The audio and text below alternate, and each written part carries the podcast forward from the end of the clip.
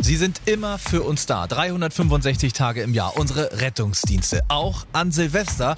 Und in der aktuellen Folge spreche ich mit Notfallsanitätern über genau diese Nacht. Alex aus Norderstedt ist einer von ihnen und weiß, an solchen Tagen kann der Einsatz auch mal ein bisschen anders sein. Nimmt einen an so einem Tag anders mit als als es mir wahrscheinlich an irgendeinem anderen Tag gegangen wäre. Es ist jetzt nicht so, dass, ich kann ja jetzt nur für mich sprechen, aber wir hier alle total abgebrüht sind und interessiert uns nicht. Die Silvesternacht in Schleswig-Holstein im Rettungsdienst. Darüber habe ich nicht nur mit Alex, sondern auch mit seiner Kollegin Saskia aus Westerdeichstrich gesprochen. Also unsere Einsatzkräfte in Schleswig-Holstein sind unterwegs das ganze Jahr. Was war an Silvester los? Darüber wollen wir sprechen. Mehr als 80.000 Menschen in Schleswig-Holstein stehen täglich bereit, um Menschen in Not zu helfen. Uns erzählen sie ihre Geschichte. Aus Einsätzen, von Notfällen und von Menschlichkeit.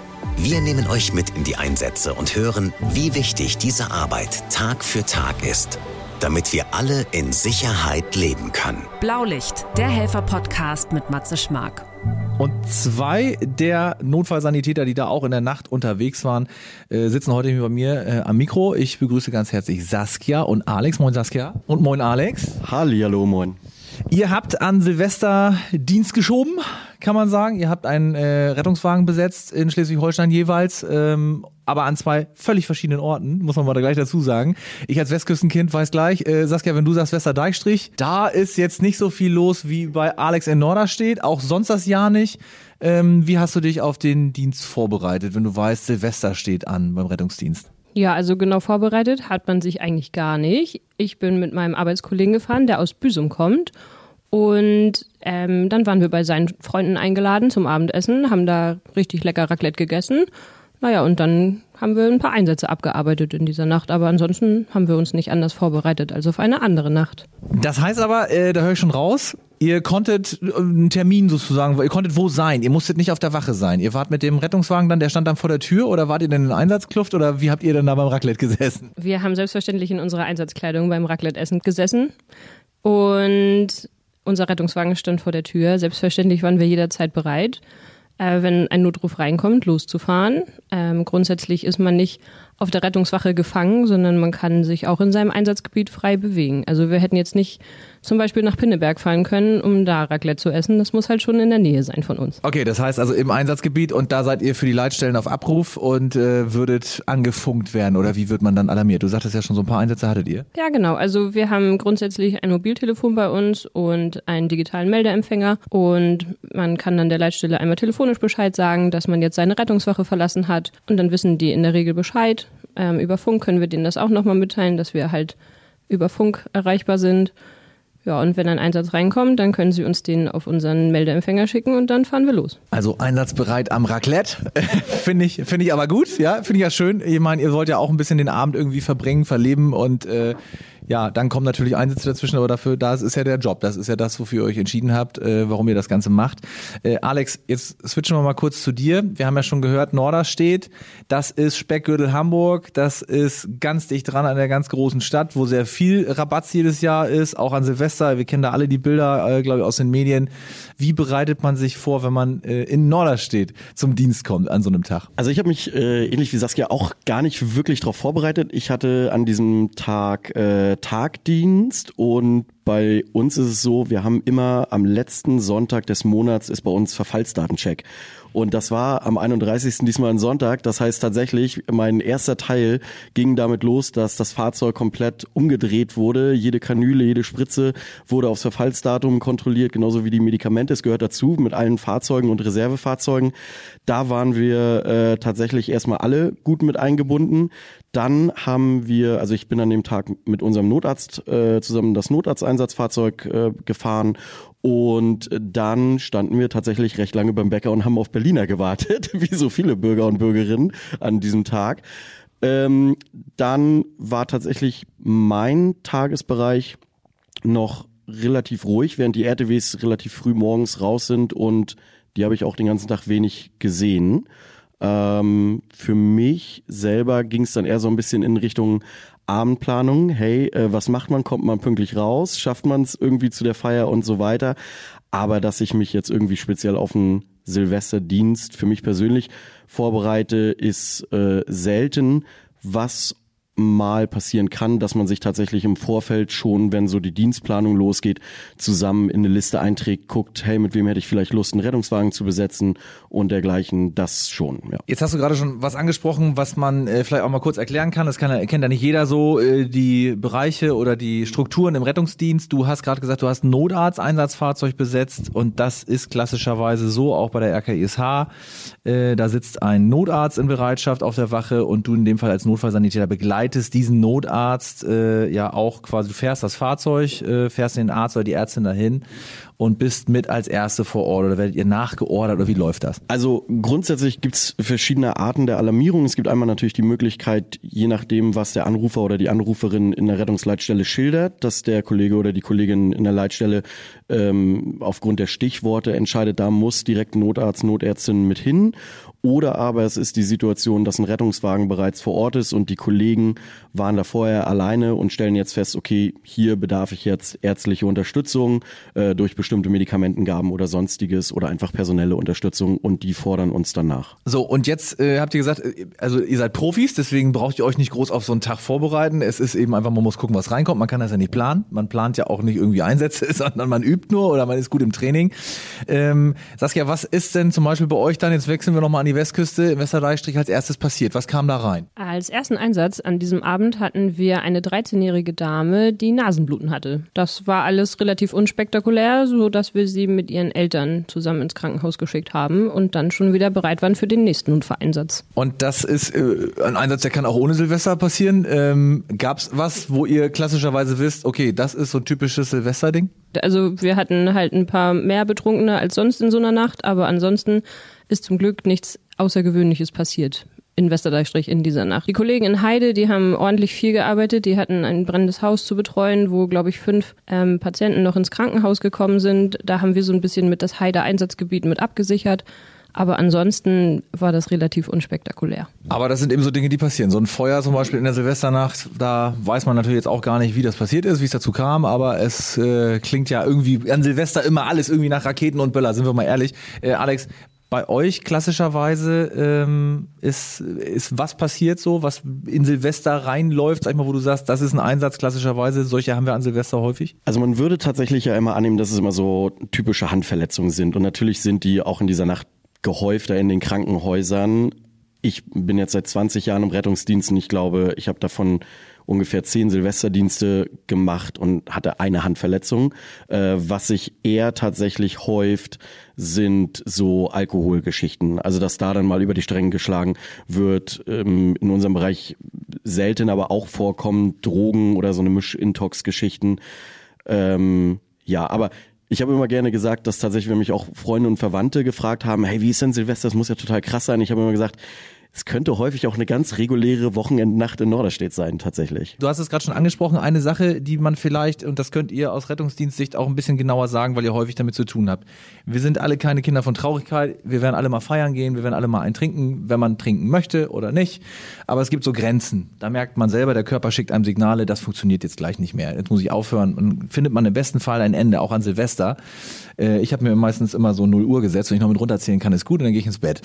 Ja, das funktioniert ganz gut. Ähm, aber jetzt mal speziell, lass uns mal auf einen so einen, ja, einen so einen, äh, so einen Einsatz gehen, wenn ihr tatsächlich mit Alkoholvergiftung zu tun habt oder mit übermäßigem Alkoholkonsum, das merkt ihr ja recht schnell, wenn der Patient, die Patientin da äh, betroffen ist.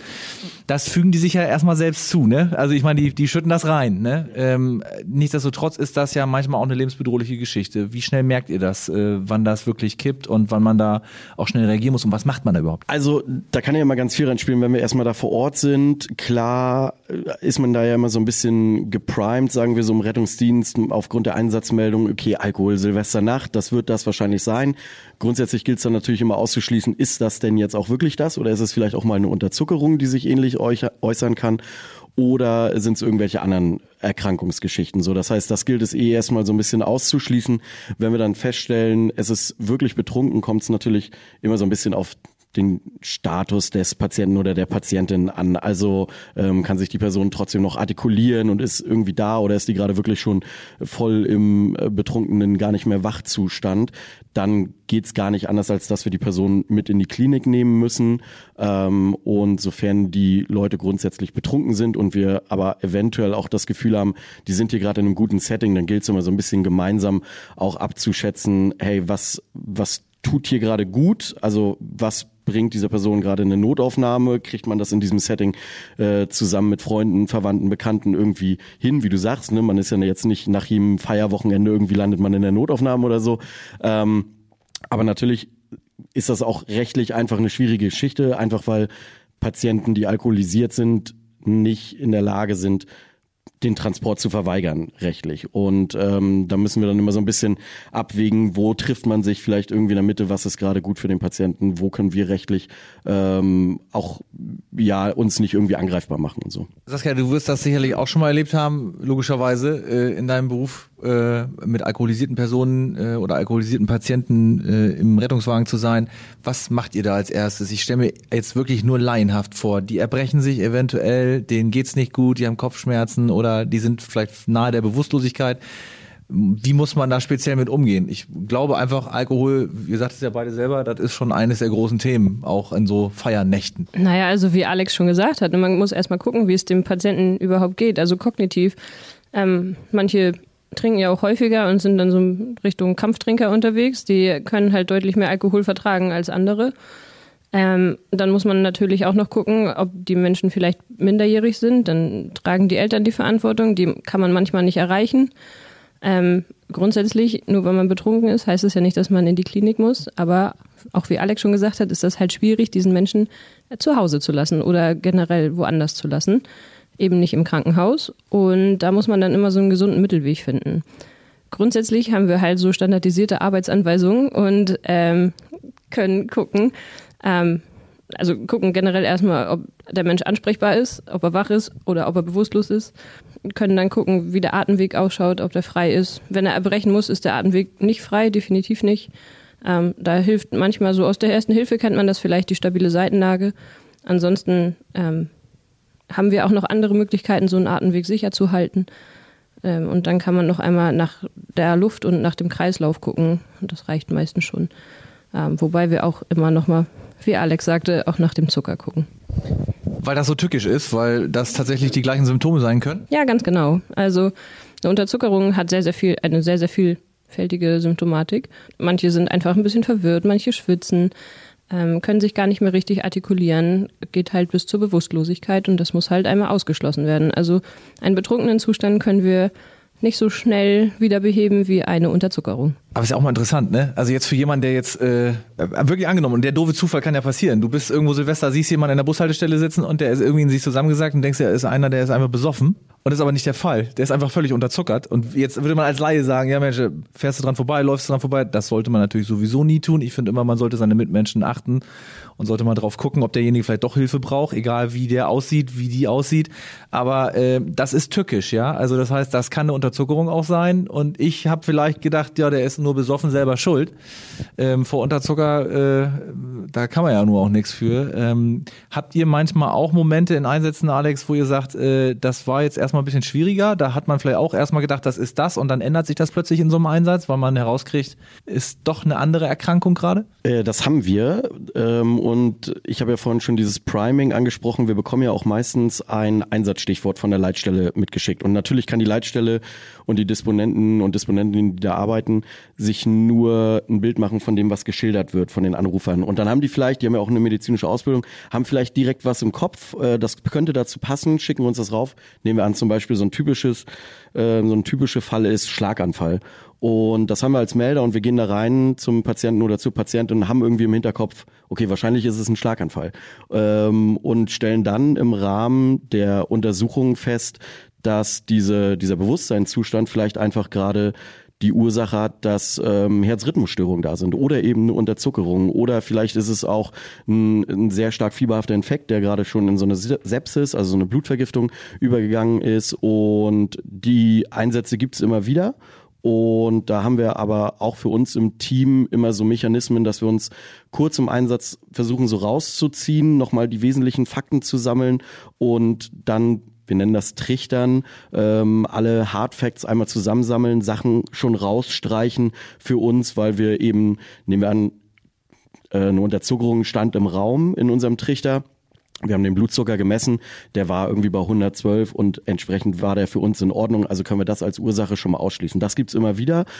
Und ja, es wird bestimmt auch Einsätze geben, wo wir Patienten mit in die Klinik nehmen, wo wir uns selber im Endeffekt gar nicht sicher sind, was ist hier gerade das Problem. Also gerade der Abdominalbereich, also der Bauchbereich, ist immer irgendwie so eine Blackbox. Da gibt's ganz viel, was man testen und machen kann, aber wir können eben nicht reingucken, wir können keinen Ultraschall machen, keine Blutentnahmen und so weiter. Und deshalb ist es gerade da häufig eine Sache, könnte das und das sein, aber vielleicht ist es auch was ganz anderes. Also da geht man auf Nummer sicher. Ne? Man merkt übrigens gerade, wenn ihr beide so erzählt, äh, dass ihr verdammt viel Wissen ständig anwendet, äh, für euch schon automatisiert, für uns alle total äh, irre, ja, dass man da so viel durchgehen muss. Ähm, das lernt ihr natürlich, klar, äh, in der Ausbildung, aber also ich habe es ja gerade schon gesagt, so wenn wir jetzt wo rumlaufen, wir sehen jemanden, der Hilfe braucht, wir wählen die 112, wir hoffen und freuen uns, dass ihr dann relativ schnell kommt und äh, ja, im Prinzip richtig äh, nach diesen Schemen, nach diesen nach diesen Plänen oder nach diesen Strukturen das Ganze abarbeiten könnt. Ähm, Nichtsdestotrotz sitzen hier zwei sehr fröhliche Menschen. Das äh, sieht man jetzt ja nicht im Podcast, aber äh, ihr habt euch ja für diesen Job entschieden, weil das irgendwie was ist, was euch auch Spaß macht. Und ich glaube, das darf man ab und zu auch mal sagen. Klar fahrt ihr immer zu Menschen, die in Not sind, oft vielleicht auch mal zu einem Unfall, wo es auch äh, Verletzte oder gar sogar Tote gibt. Das ist alles auch psychisch nicht ganz so einfach, weil ich sage mal, das sage ich auch bei vielen Feuerwehreinsätzen, man fährt immer dahin eigentlich freiwillig oder in dem Fall, ja gut, ist euer Job, aber ihr habt den ja nun mal freiwillig gewählt. Ähm, man fährt wohin, hin, wo andere eigentlich jetzt sagen würden, bin ich froh, dass das andere machen. Ne? Also es ist ja doch eine Lage oder ein Einsatz, äh, wo man jetzt vielleicht sagen würde, oder Kinder nimmt und sagt, guck da nicht hin. Und ihr müsst hingucken, sogar sehr genau, weil ihr helfen wollt. Ähm, Kriegt man das manchmal noch äh, so aus der Familie irgendwie auch gesagt, toll, dass du das machst, Saskia? Oder kriegst du da viel Rückhalt eigentlich? Gerade wenn man dann zum Beispiel auch mitkriegt, dass du Silvester arbeiten musst, wo andere feiern? Meine Mutter hat sich da so dran gewöhnt, dass ähm, ich zum einen ja auch aus Schweigepflichtgründen gar nicht so oft über die Arbeit sprechen darf. Und zum anderen, dass ich eigentlich immer arbeite, wenn irgendwelche Familienfeiern sind. Man könnte da jetzt irgendeinen Rhythmus hintererkennen. Ähm, und ansonsten ich denke, also meine Geschwister, die arbeiten auch im Gesundheitswesen und die haben da noch ein größeres Verständnis für, genauso wie mein Mann, ähm, der übrigens auch im Rettungsdienst arbeitet, aber also so familiär ist das schon ein bisschen schwierig. Für die ist es halt einfach, sie ruft die 112 an, wenn sie Hilfe braucht und dann kommt jemand vorbei und hilft ihr. Ansonsten ist es, glaube ich, auch den Menschen relativ egal, was für eine Ausbildung man hat oder wie auch immer. Hauptsache, jemand ist da und kann in dieser Situation helfen. Egal, ob es jetzt ein Arzt ist, ein Notfallsanitäter oder jemand ganz anderes. Das ist so äh, das Mitmenschliche, ne? Also man braucht einen Menschen, der einem kurz mal zur Seite steht. Deswegen finde ich es auch immer so wichtig, äh, wir haben das ja tagtäglich auch bei uns bei RSH im Verkehrsservice zum Beispiel, wir melden Unfälle und das ist immer so wichtig, da sein, ne? Also erstmal auch eine, eine Hand vielleicht geben oder sowas. Kommt das im Einsatz oft noch vor? Ihr seid ja ähm, in dem Fall in einem sehr, sehr intimen Bereich in dem Moment bei einem Patienten und sehr sozial eigentlich ja auch unterwegs. Klar, ihr helft medizinisch, das ist das eine. Aber äh, braucht man auch viel Seele dafür, Alex? Ich glaube fast, dass das mittlerweile der wesentlichste Part ist, der unseren Beruf ausmacht, diese Sozialkompetenz. Ähm, ja, wir haben immer ganz viel an Materialien und piependen Geräten und toll wirksame Medikamente, aber wie du schon sagst, dieses Dasein, hinhören. Und gerade weil wir jetzt bei so einer Silvesterfolge sind, das sind häufig diese Zeiträume ähnlich wie auch Weihnachten, wo häufig mal Leute anrufen, da ist medizinisch vielleicht nicht unbedingt gerade das wesentliche Problem, sondern da geht's eher auch mal jemand da haben. Und äh, vielleicht die Kinder in der Ferne doch mal anrufen müssen, ich muss jetzt gerade den Rettungsdienst rufen. Und ähm, da, ja, wir gehen sehr in so eine Nähe rein zu den Patienten, einfach weil wir natürlich auch Gerätschaften anbringen müssen. Das heißt, wir sind da immer sehr eng an den Patienten ähm, zugange. Aber es ist ganz häufig, und da müssen wir uns, glaube ich, auch alle und viele, die dieses Berufsbild ähm, als, hey, wir haben immer nur mit den krassesten blutenden Verletzungen oder schwersten Unfällen und so weiter zu tun, ähm, die Leute mal wegholen, nämlich dahin, dass wir eben für die Leute da sind und man sich eben auch mal die Zeit nimmt und dann mal zuhört und nicht einfach, ja, okay, Sie haben jetzt hier gerade gar nichts Medizinisches, wir müssen jetzt wieder fahren, der nächste wartet schon so ungefähr.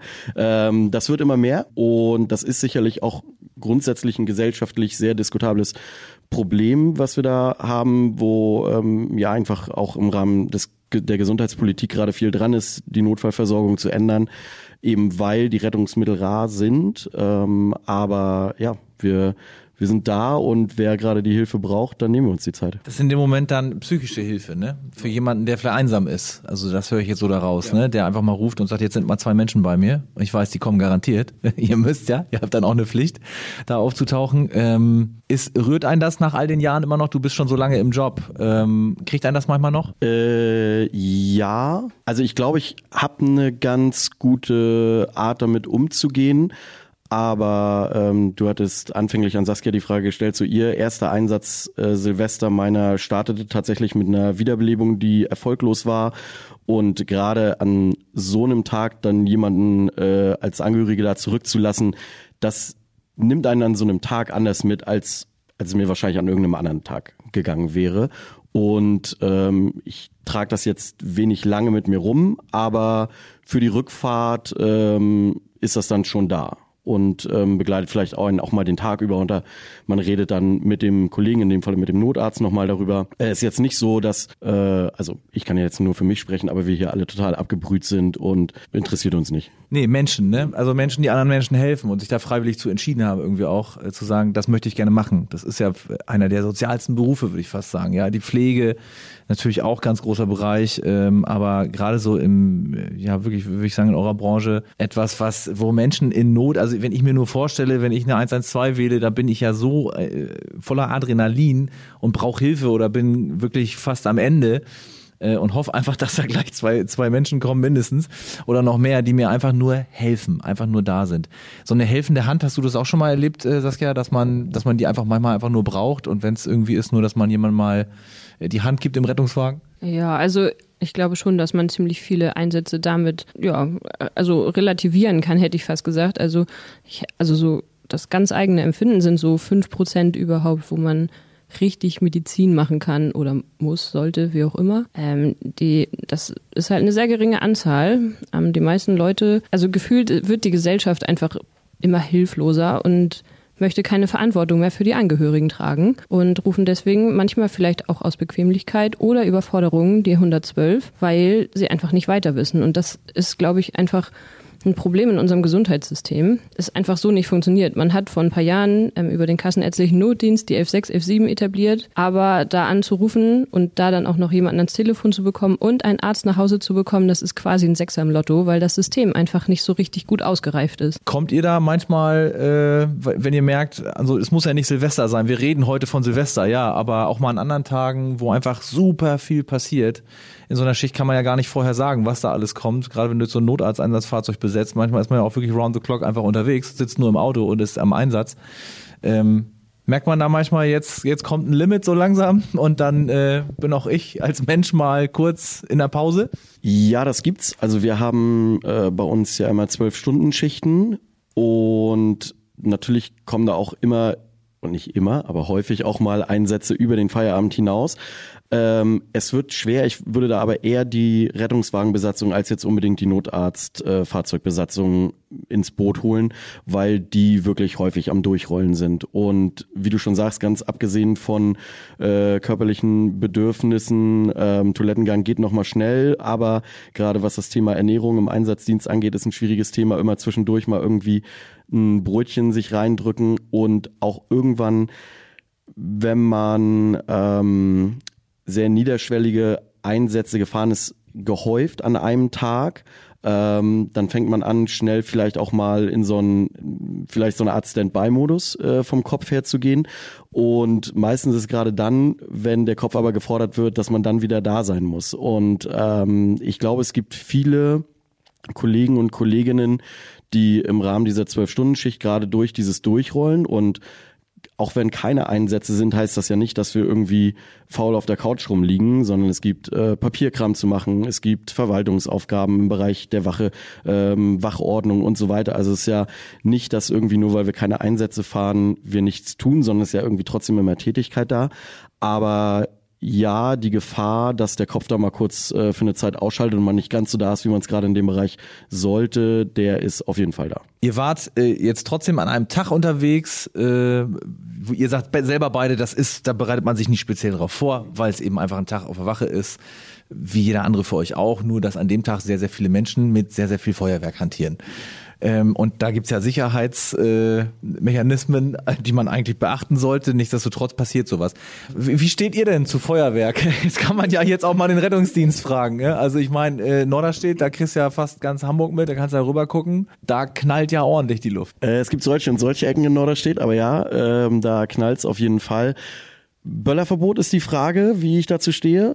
Ähm, ich persönlich wäre für ein Jahr schon ein individuelles Verbot. Ähm, ganz auf Feuerwerk würde ich ungern verzichten. Ich fände toll, wenn es ähm, an verschiedenen ähm, öffentlichen Orten wirklich ein organisiertes gibt. Also wir haben in Norderstedt ja auch jedes Jahr äh, diese Feier äh, Work Games irgendwie, wo wirklich sehr Pyro, ich glaube Pyro Games heißen die, ich weiß gerade gar nicht genau, ähm, aber da wird sehr choreografisch zu Musik das Ganze gemacht und das finde ich eine tolle Möglichkeit, wo äh, alle was von haben. Es ist sehr zentralisiert. Ähm, das fände ich eine tolle Möglichkeit, ja. Ganz darauf verzichten würde ich, glaube ich, nicht. Okay, aber das ist ja, das ist ja mal gut zu hören. Ja, also man, man kann das ja gesittet machen. Es funktioniert ja irgendwie auch. Aber Saskia hat es gerade schon angesprochen, es gibt eben auch einen Schwarzmarkt, es gibt Böller aus Polen und sonst woher importierte Ware, die irgendwie nicht richtig nach Sicherheits Vorkehrung funktioniert und dann habt ihr am Ende äh, logischerweise vielleicht einen Einsatz, wo jemand genau mit so einem Teil gespielt hat. Spielen im wahrsten Sinne des Wortes, das wird dann eben sehr, sehr schnell gefährlich. Jetzt äh, vielleicht zum Schluss an euch noch und erstmal lieben Dank, dass ihr mit uns gesprochen habt, dass wir mal so ein klein bisschen immer nur durchs Schlüsselloch gucken können. So richtig viel ähm, können wir natürlich gar nicht erzählen, da würden wir den ganzen Abend sitzen, aber ähm, was habt ihr denn, also bei Saskia gab's Raclette, ähm, aber wie habt ihr denn 0 Uhr erlebt? Äh, ganz kurz, weil wir so ein bisschen zum Abschluss kommen, auch wirklich nochmal an die äh, Bevölkerung nochmal ein sehr positives Shoutout. Also ich habe äh, ganz tolle Momente erlebt, da wo ich war, dass Leute wirklich darauf geachtet haben, dass keine Flaschen auf den Straßen standen, um Raketen zu zünden, ähm, dass der Müll selbst wieder weggeräumt wurde. Also auch von, von jungen Leuten. Ähm, und ohne dass da jetzt irgendwie groß einer sagen musste, ey, mach das mal, sondern es hatte so eine Selbstverständlichkeit, zumindest in der Ecke, wo ich da gerade unterwegs war. Und ähm, das habe ich früher in meiner Jugend anders erlebt. Also deshalb glaube ich, äh, sind wir da schon einen ganzen Schritt nach vorne gegangen. Saskia, wie hast du 0 Uhr erlebt? Dann ihr hattet dann erst Raclette und dann hattet ihr doch ein paar Einsätze? Ja, es war ein bisschen schade. Um 23.57 Uhr kam unser erster Einsatz. Also und ähm, naja, da sind wir dann halt hingefahren, während um uns rum die ganzen Raketen hochgegangen sind. Wir konnten sie betrachten und ein bisschen Blaulicht dazu steuern. Sehr, sehr schön. Also äh, der Rettungsdienst hat Blaulicht, das brauchen wir nicht anzünden, das macht ihr per Knopf an. Lieben Dank, dass ich mit euch sprechen konnte. Ein klein bisschen äh, den Rettungsdienst mal an Silvester begleiten. Saskia, äh, liebe Grüße nach Westerdeichstrich. Schöne Dienste dir da und natürlich auch nach Norderstedt. Alex, dir ganz lieben Dank. Also wenn man mal äh, jemanden sieht vielleicht oder 112 will in Westerdeichstrich oder Norderstedt und da steht Alex oder Saskia auf der Jacke, Jacke, dann kann man ja mal drauf achten. Das könntet ihr sein. Ja, also lieben Dank, dass ich bei euch sein konnte. Vielen Dank. Ja, vielen Dank an euch. Blaulicht, der Helfer-Podcast. Ihr wollt uns eure Geschichte erzählen. Ihr wart selbst schon mal als Retterin oder Retter live dabei oder euch wurde geholfen. Dann schreibt uns auf rsh.de. Das war Blaulicht, der Helfer-Podcast. Ein RSH-Original-Podcast von Ulrike Kirchner und Matze Schmark. Alle Folgen hört ihr auf rsh.de und in der RSH-App. Eine Produktion von Regiocast, deutsches Radiounternehmen.